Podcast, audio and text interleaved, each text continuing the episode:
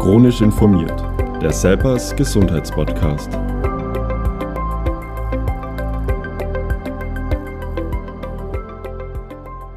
Herzlich willkommen zu einer neuen Folge des Selpers Podcasts.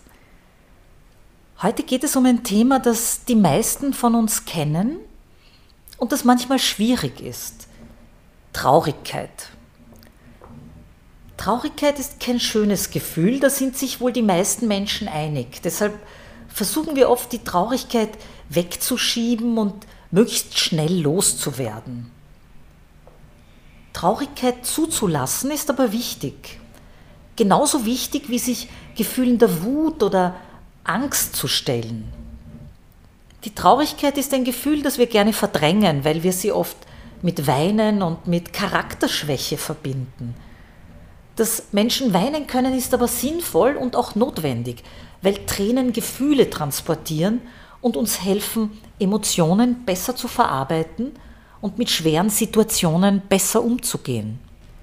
Der australische Psychologieprofessor Joseph Paul Forges hat sich in seiner Forschung intensiv mit dem Thema Traurigkeit beschäftigt. Er hat dabei unter anderem herausgefunden, dass Traurigkeit noch für viel mehr gut ist Sie kann uns zum Beispiel kreativer machen. Sie kann unsere Kritikfähigkeit und unsere Kommunikation verbessern. Sie kann uns helfen, weniger ich-bezogen zu sein und andere fairer zu behandeln. Und sie kann sogar unsere Gedächtnisleistung steigern. Weil die Traurigkeit aber einen schlechten Ruf hat, wollen wir ihr diese Podcast-Folge widmen. Diesmal haben wir eine Geschichte vorbereitet, die Ihnen dabei helfen kann, Traurigkeit neu wahrzunehmen und Sie dabei ermutigen soll, sie öfter zuzulassen. Haben Sie sich schon einmal gefragt, worüber die Traurigkeit traurig sein könnte? Nein? In der kurzen Geschichte, die jetzt folgt, hören Sie von der Traurigkeit, die selbst traurig ist und einer kleinen alten Frau begegnet. Ob und wie sie ihr helfen kann und was die Traurigkeit mit uns allen zu tun hat, erfahren Sie in diesem kleinen Märchen, das Rosmarin Frauendorfer erzählt. Entspannen Sie sich und lassen Sie die Geschichte auf sich wirken.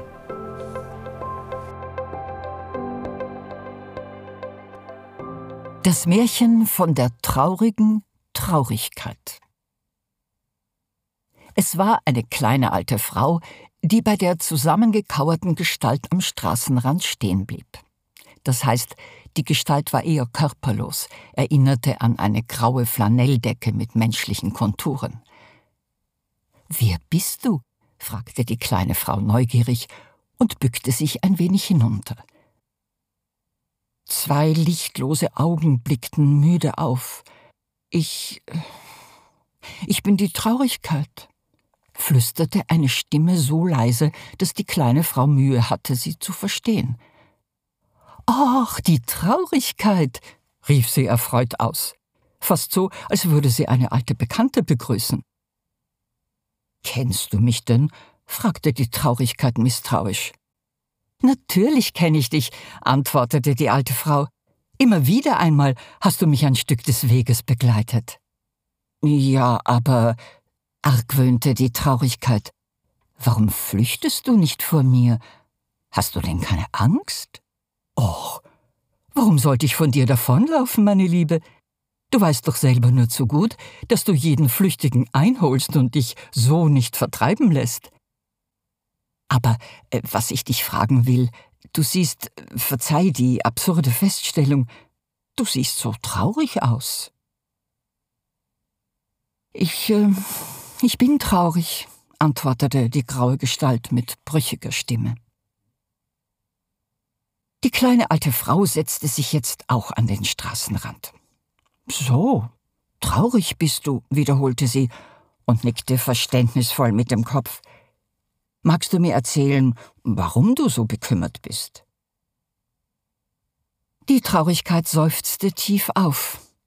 Sollte ihr diesmal wirklich jemand zuhören wollen? Wie oft hatte sie vergebens versucht, doch. Tja, Weißt du, begann sie zögernd und tief verwundert, es ist so, dass mich offensichtlich niemand mag. Es ist meine Bestimmung, unter die Menschen zu gehen und eine Zeit lang bei ihnen zu verweilen, bei dem einen mehr, bei dem anderen weniger, aber fast alle reagieren so, als wäre ich die Pest. Sie haben so viele Mechanismen für sich entwickelt, meine Anwesenheit zu leugnen. Da hast du sicher recht, warf die alte Frau ein. Aber erzähle mir ein wenig davon. Die Traurigkeit fuhr fort. Sie haben Sätze erfunden, an deren Schutzschild ich abprallen soll. Sie sagen, Papalapap, das Leben ist heiter. Und ihr falsches Lachen macht ihnen Magengeschwüre und Atemnot. Sie sagen, gelobt sei, was hart macht. Und dann haben sie Herzschmerzen. Sie sagen, man muss sich nur zusammenreißen und spüren das Reißen in den Schultern und im Rücken. Sie sagen, Weinen ist nur für Schwächlinge. Und die aufgestauten Tränen sprengen fast ihre Köpfe. Oder aber sie betäuben sich mit Alkohol und Drogen, damit sie mich nicht spüren müssen. Oh ja, bestätigte die alte Frau, solche Menschen sind mir oft in meinem Leben begegnet. Aber eigentlich willst du ihnen ja mit deiner Anwesenheit helfen, nicht wahr? Die Traurigkeit kroch noch ein wenig mehr in sich zusammen. Ja, das will ich, sagte sie schlicht, aber helfen kann ich nur, wenn die Menschen mich zulassen. Weißt du, indem ich versuche, ihnen ein Stück Raum zu schaffen zwischen sich und der Welt, eine Spanne Zeit, um sich selbst zu begegnen, will ich ihnen ein Nest bauen, in das sie sich fallen lassen können, um ihre Wunden zu pflegen. Wer traurig ist, ist ganz dünnhäutig und damit nahe bei sich. Diese Begegnung kann sehr schmerzvoll sein, weil manches Leid durch die Erinnerung wieder aufbricht wie eine schlecht verheilte Wunde. Aber nur wer den Schmerz zulässt, wer erlebtes Leid betrauern kann, wer das Kind in sich aufspürt und all die verschluckten Tränen weinen lässt, wer sich Mitleid für die inneren Verletzungen zugesteht, der, verstehst du, nur der hat die Chance, dass seine Wunden wirklich heilen. Stattdessen schminken sie sich ein grelles Lachen über die groben Narben oder verhärten sich mit einem Panzer aus Bitterkeit. Jetzt schwieg die Traurigkeit und ihr Weinen war verzweifelt. Die kleine alte Frau nahm die zusammengekauerte Gestalt tröstend in den Arm. Wie weich und sanft sie sich anfühlt, dachte sie, und streichelte zärtlich das zitternde Bündel. Weine nur Traurigkeit, flüsterte sie liebevoll. Ruhe dich aus, damit du wieder Kraft sammeln kannst. Ich weiß, dass dich viele Menschen ablehnen und verleugnen, aber ich weiß auch, dass schon einige bereit sind für dich. Und glaube mir, es werden immer mehr, die begreifen, dass du ihnen Befreiung ermöglicht aus ihren inneren Gefängnissen. Von nun an werde ich dich begleiten, damit die Mutlosigkeit keine Macht gewinnt. Die Traurigkeit hatte aufgehört zu weinen, Sie richtete sich auf und betrachtete verwundert ihre Gefährtin.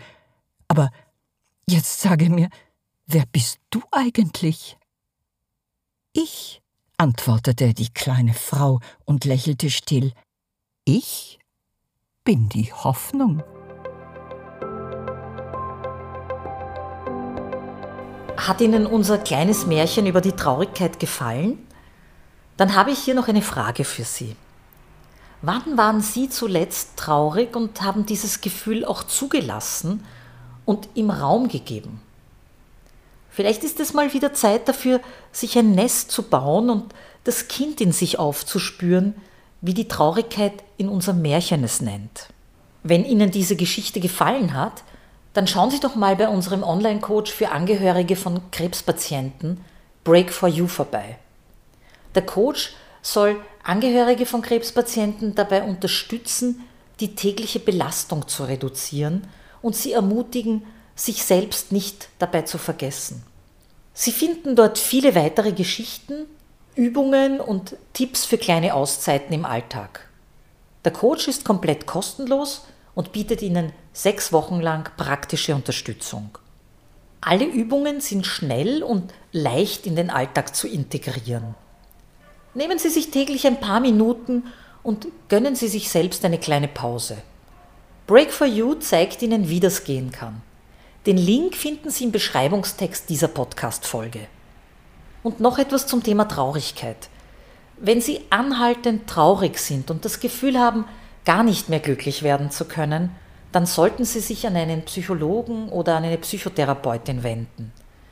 Hinter anhaltender Traurigkeit kann nämlich auch eine Depression stecken. Reden Sie am besten mit Ihrer behandelnden Ärztin oder Ihrem behandelnden Arzt darüber. Ich hoffe, Sie konnten wieder einiges für sich aus dieser Podcast-Folge mitnehmen. Es würde mich sehr freuen, wenn Sie den Podcast abonnieren oder auch eine Bewertung abgeben. Damit unterstützen Sie uns sehr. Wir freuen uns natürlich auch, wenn Sie den Podcast Ihren Freundinnen und Freunden weiterempfehlen. Vielen Dank dafür. Übrigens, wenn Sie Fragen zum Podcast oder einen Themenwunsch für eine Folge haben, dann schreiben Sie mir an iris.selpers.com. So, und jetzt wünsche ich Ihnen eine schöne Zeit. Bis zum nächsten Mal und vergessen Sie nicht, Gesundheit ist nicht das Gegenteil von Krankheit. Schauen Sie auf sich.